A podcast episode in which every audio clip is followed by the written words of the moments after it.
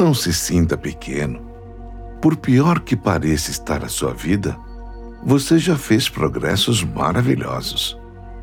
Pode não ser pelo lado de fora, pelos seus bens materiais, mas por dentro você já melhorou muito. Veja como você pensa positivo, como você encara sua vida de uma maneira mais bela, como seus sonhos são generosos. Isso faz parte da evolução mais importante na sua vida. A sua evolução espiritual. Aquela evolução que vale. A parte material será uma decorrência da sua vida espiritual. Acredite, tudo vai melhorar, por pior que possa parecer. Fé, força, foco